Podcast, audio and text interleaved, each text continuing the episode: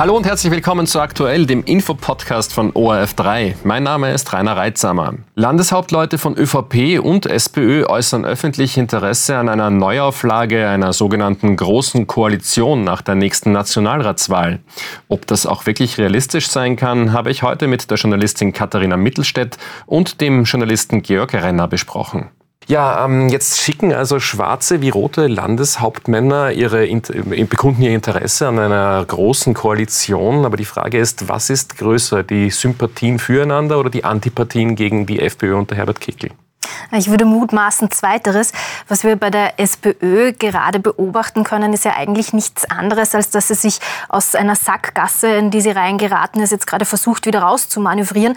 Denn äh, in der SPÖ ist es schon relativ lange, mehr oder weniger, ähm, äh, quasi eine, eine Grundregel, dass man mit der FPÖ nicht koalieren möchte. Und Andreas Babler, glaube ich, erst recht. Ähm, und jetzt äh, hat sich aber Andreas Babler in diesem Vorwahlkampf auch relativ klar gegen die ÖVP positioniert.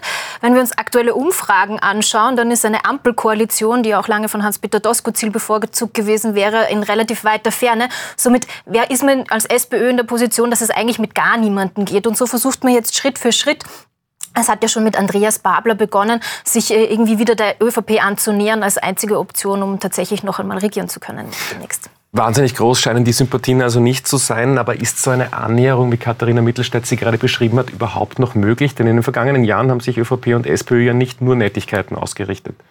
Ja, also vor allem die Art, wie die Koalition unter Christian Kern damals 2017 beendet worden ist, unter, man kann sagen, Sabotage durch Sebastian Kurz und die neue ÖVP unter Anführungszeichen, hat natürlich für viel böses Blut noch einmal mehr gesorgt, als man in den Jahren und Jahrzehnten großer Koalitionen ohnehin schon aufgebaut hat. Also ja, es gibt auf beiden Seiten, rot wie schwarz oder türkis, äh, manifeste Antipathien gegeneinander und die müsste man erst einmal überwinden, sollte es jemals wieder zu einer großen Koalition, sogenannten großen Koalition kommen. Jetzt mal abgesehen vom persönlichen oder auch vom inhaltlichen, wie realistisch ist es denn überhaupt, dass sich eine sogenannte große Koalition überhaupt ausgeht? Momentan den Umfragen nach nicht sehr realistisch. Es wäre keine große Koalition mehr in dem Sinn, wie das lange Zeit der Zweiten Republik so war, dass sich eine Koalition aus ÖVP und SPÖ automatisch ausgehen würde. Seit Ende 2022 zeigen die Umfragen deutlich beide Parteien zusammen unter 50 Prozent. Ähm, damit sich das noch ändern könnte, müsste jetzt ein besonderes Momentum für zumindest eine der beiden Parteien entstehen. Das ist derzeit nicht in Sicht. Georg Renner hat schon angedeutet, eine große Koalition, das war in der Zweiten Republik lange Zeit sowas wie ein Automatismus. Wodurch hat sich denn aber diese Zusammenarbeit von ÖVP und SPÖ inhaltlich ausgezeichnet?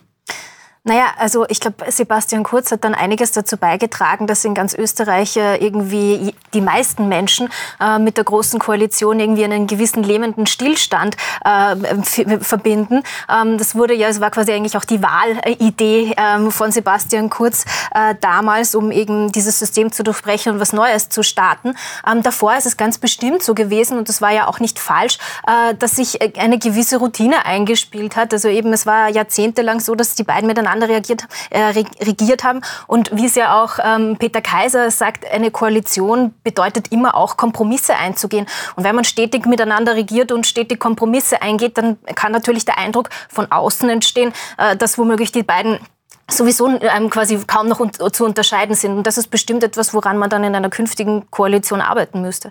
Ein Kompromiss würde vielleicht auch eingegangen werden müssen, weil sich eben die, mit den zwei Parteien alleine nicht ausgeht, eine Koalition. Welcher Partner wäre denn aber dann realistischer, die Neos oder die Grünen?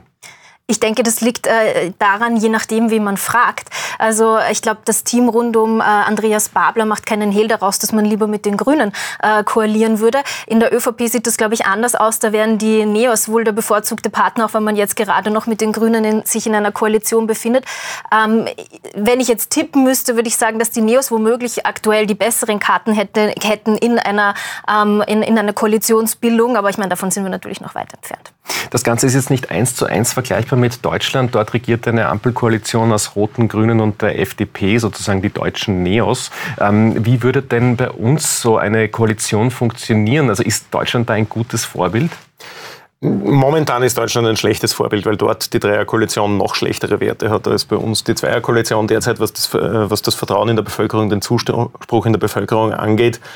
Äh, und man muss sagen, dass diese Koalition in Deutschland tatsächlich sehr, sehr viele Programmpunkte äh, derzeit ausführt, die sich unsere türkis-grüne Koalition vorgenommen hat. Das muss man ja ganz generell sagen, bevor man über Koalitionen redet. Viele Programmpunkte, viele inhaltliche Themen, Krisen, die momentan auf dem Tisch liegen, müsste sowieso jede Koalition angehen. Und da geht es dann im Wesentlichen nur mehr um, wie gehe ich das an, wie reformiere ich das. Weil einfach Dinge wie Klimamaßnahmen uns von der EU vorgegeben werden werden, dass sie zu machen sind. Und welche Koalition das dann ausführt, ist eigentlich eine sekundäre Frage. Also thematisch würden sich viele Koalitionen wahrscheinlich ungefähr den gleichen Themen widmen müssen. Wehrpolitik zum Beispiel angesichts der internationalen Krisenlage und so weiter. Abgesehen davon, wie gut eine Koalition an Herbert Kickl vorbei arbeiten würde oder auch nicht, äh, da ist immer dieser viel zitierte Wählerwille. Wie würde das in Österreich ankommen, wenn sich andere Parteien zusammenschließen, scheinbar nur um die FPÖ zu verhindern? Das ist jetzt wahrscheinlich viel zu früh zu sagen. Man muss das langfristig sich genau anschauen, wie das ist. Die FPÖ steht jetzt natürlich als potenziell stärkste Partei nach der Nationalratswahl da. Es gab es aber schon einmal, dass sie dann nicht den Kanzler gestellt hat, sondern nur als Juniorpartner in die Koalition gegangen ist, obwohl sie formal mehr Stimmen hatte, nämlich im Jahr 2000, als Wolfgang Schüssel dann Kanzler geworden ist und nicht Jörg Haider. Der ist zurückgezogen und hat sich dann mittelfristig nach Kärnten zurückgezogen. Und unser politisches System, unsere Verfassung gibt grundsätzlich viele Möglichkeiten her. Am Ende ist der Bundespräsident der Schiedsrichter, der sagt, so, von dir erwarte ich jetzt eine Regierung, dich mache ich zum Bundeskanzler. Und die Entscheidung liegt bei ihm und Van der Bellen hat sich da noch nicht wirklich klar geäußert, wie er da vorgehen möchte im September oder wann auch immer. Auf diesen Fall wollte ich gerade noch zu sprechen kommen. Wäre das denkbar, dass sich die FPÖ wieder auf einen solchen Deal einlässt wie im Jahr 2000, äh, wo eine andere Partei nicht erste wird und auch nicht zweite wird und trotzdem den Kanzler stellt, mithilfe der Freiheitlichen? Also ich sehe das aktuell überhaupt nicht kommen.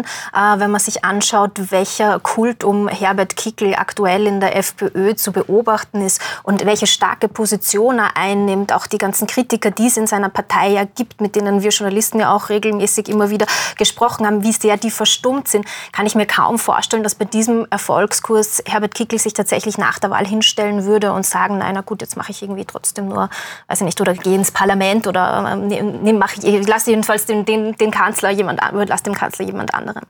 Es gibt noch eine Komponente, über die wir nicht gesprochen haben, die diese Wahl beeinflussen könnte. Dominik Vlatzny will ja mit seiner Bierpartei auch antreten, sofern er genügend Unterstützer bekommt, genügend Geld von Unterstützern bekommt.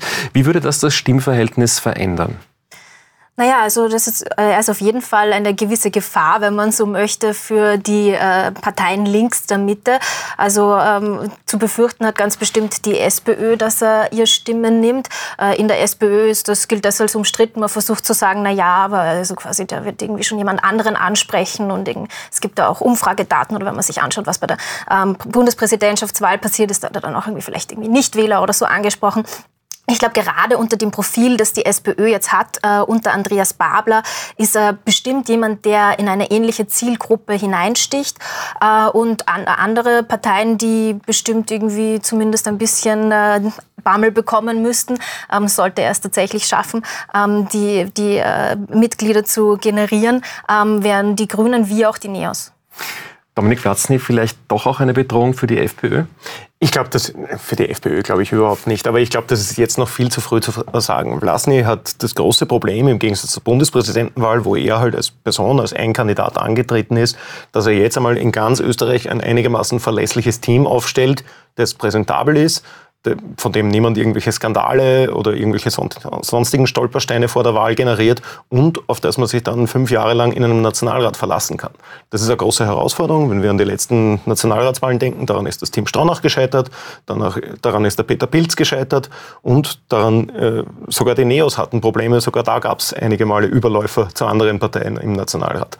Das heißt, da würde ich jetzt einmal tatsächlich ein paar Wochen warten und schauen, bringt er überhaupt die Unterschriften zusammen, bringt er die Mitglieder zusammen, bringt er das Geld zusammen und vor allem bringt er ein Team zusammen, mit dem er sich vor den Wähler hinstellen kann. Vielen Dank für das spannende Gespräch, Georg Renner und Katharina Mittelstädt. Danke, Danke für die Einladung.